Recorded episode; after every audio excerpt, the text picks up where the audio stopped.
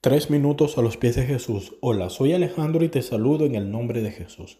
La adversidad, la angustia, las pruebas, las tribulaciones y los quebrantos funcionan como lecciones en la escuela de la vida. Nos colocan en posición para recibir nuevo aprendizaje y entendimiento. Pueden alterar nuestra percepción del mundo y nuestra visión de Dios, así como llevarnos a cambiar nuestra conducta.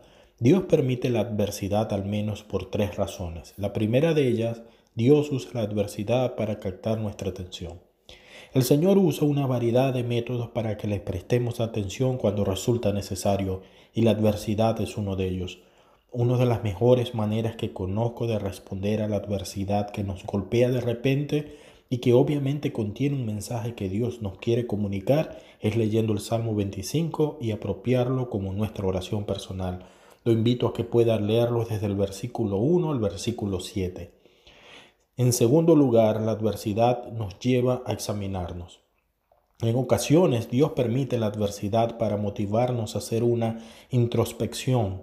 Los vientos de la adversidad soplan llevándose los asuntos superficiales y nos obligan a enfrentarnos con las realidades en un nivel más profundo.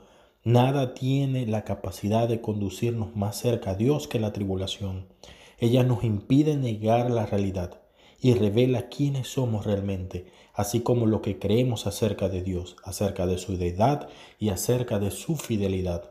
Pablo animó a los corintios a hacer esto. Pruébese cada uno a sí mismo. Está en 1 Corintios 11:28.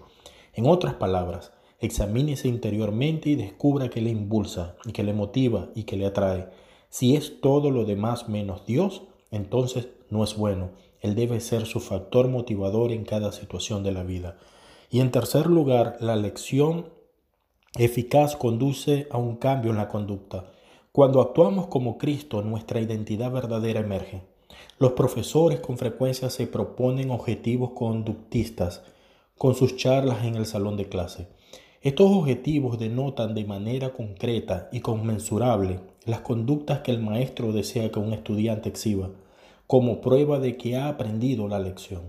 Las lecciones que el Señor nos enseña por medio de la adversidad son en últimas para ese mismo propósito, un cambio en la conducta que incluye un cambio en la creencia que, que promovió la conducta. Si está dispuesto a permitir que Dios saque a la superficie la basura interna de su vida y quiere cambiar lo que necesita ser cambiado, usted saldrá de cada adversidad más apegado a Cristo más maduro como su Hijo y con mucho más potencial que refleje el amor de Dios al mundo que lo rodea.